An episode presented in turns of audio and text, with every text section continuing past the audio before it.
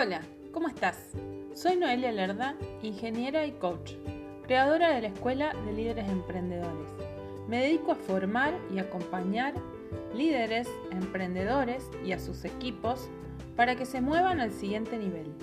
En este podcast vas a encontrar información y reflexiones relacionadas con productividad, liderazgo, emprendimiento y desarrollo personal.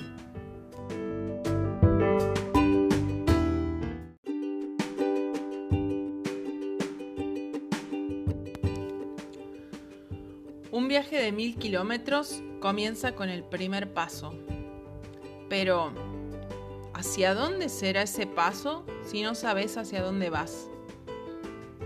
En el libro El monje que vendió su Ferrari, hay una historia sobre un sabio haciendo una práctica de tiro al blanco con los ojos vendados. La persona que mira espera que el tirador dé en el blanco como muestra de algo así como habilidades mágicas de un monje. Pero el sabio erra su tiro y le dice, lo que acabas de ver confirma el principio más importante para cualquiera que busca alcanzar sus metas. Es imposible dar a un blanco que no puedes ver. Mucha gente se pasa la vida esperando conseguir sus sueños y ser más feliz, pero no se toman el tiempo de escribir cuáles son sus metas, qué es exactamente lo que quieren conseguir y cómo piensan moverse hacia ellas. Pero ¿por qué es importante escribir los objetivos y las metas? En un episodio anterior te hablé de que tenemos unos 60.000 pensamientos al día. Por supuesto, no somos conscientes de la mayoría de ellos. Justamente por eso, al escribir nuestros objetivos, lo que estamos haciendo es resaltar esos pensamientos, poner una especie de bandera para que llamen la atención y que nuestro subconsciente se dé cuenta de que este pensamiento es más importante que los otros. Cuando hacemos esto, nuestra mente se vuelve algo parecido a un misil buscador de calor Ahora ya tiene definido hacia dónde tiene que ir, cuál es su blanco. Solo tiene que moverse hacia donde le mostramos que debe ir.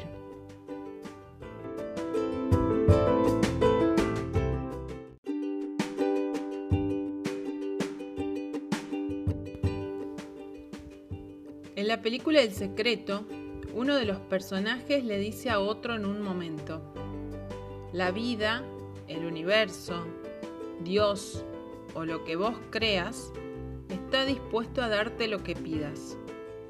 Pero la pregunta es, ¿cómo vas a pedir si no sabes lo que querés? Si no conoces los detalles de lo que querés conseguir. Esto está relacionado con el episodio número 2 de este podcast, donde te hablé de tu propia definición de éxito y del equilibrio entre los distintos aspectos de tu vida eso que solo vos podés definir. Es muy importante saber lo que es el éxito para vos. Tener claro qué querés obtener en los distintos aspectos de tu vida, para luego poder definir claramente tus prioridades. Esto será tu estrella polar, esa que usaban como referencia los navegantes antes de que existiera toda la tecnología actual ya que su posición no varía y se encuentra prácticamente alineada al polo norte. Por eso también decimos tu norte. Tener clara tu estrella polar o tu norte va a ser muy útil para evitar que las distintas tormentas que van ocurriendo te desvíen del rumbo. Necesitas una referencia lejana y una más cercana para ir avanzando en la dirección correcta. La estrella polar es tu meta de largo plazo. Yo diría unos 5 años. Para definirla, necesitas permitirte soñar, imaginar, visualizar. Dejar de lado un rato el ser realista. Hay muchos avances que no se hubieran conseguido en la humanidad si quienes los pensaron originalmente hubieran sido realistas. Hay miles de ejemplos. La historia y las explicaciones te las dejo para que las busques si te interesa, pero te doy dos. Los aviones y la internet. Tu referencia más cercana son los objetivos para el año y los próximos tres meses. Esto será el equivalente a un faro, ese que les ofrecía a los navegantes orientación y les dejaba claro dónde estaba la Tierra.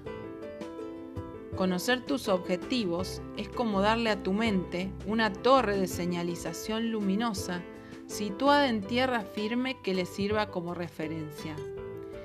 Y te permite además hacer un plan para llegar hasta ahí.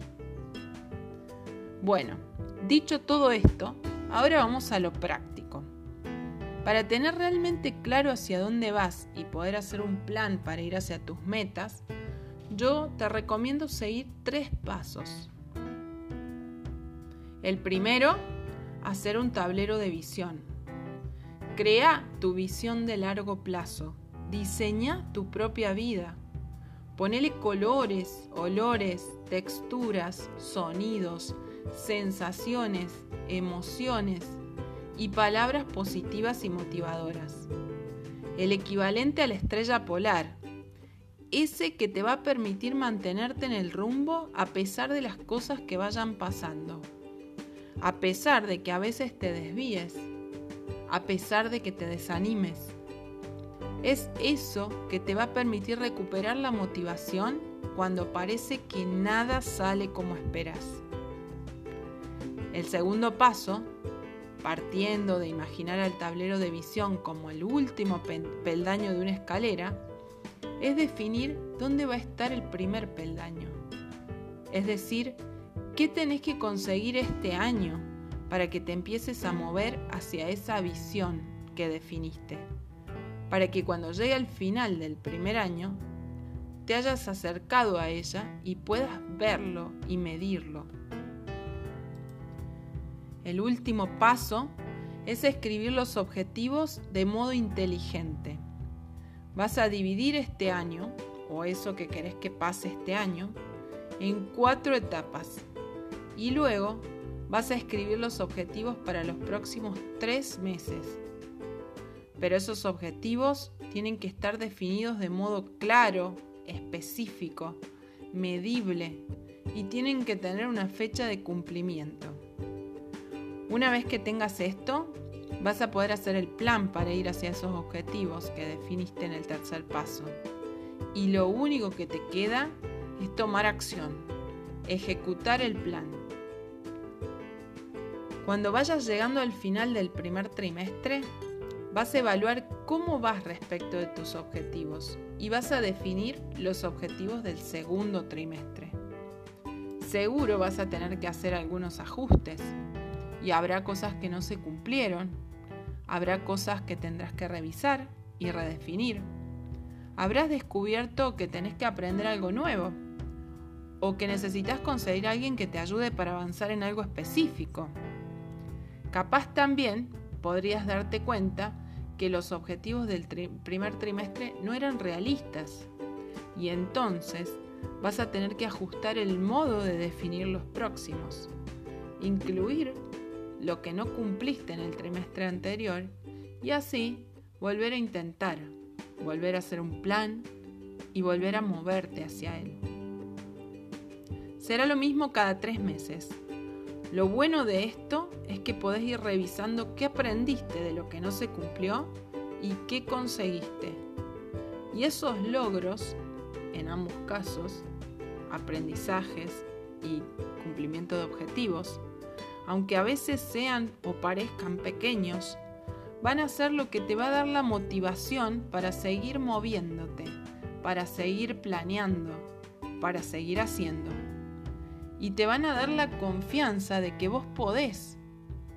Ya que como te dije en el primer episodio de este podcast, el mejor modo de ganar autoconfianza es cumplirte las promesas o los compromisos que haces con vos mismo con vos misma. Si empezaste a incorporar los hábitos de los que te hablé en el primer episodio y usás el tiempo del tercer bloque para crecer y mejorar los aspectos que necesitas para conseguir tus objetivos, te van a sorprender tus avances y resultados y en el camino vas a disfrutar el proceso.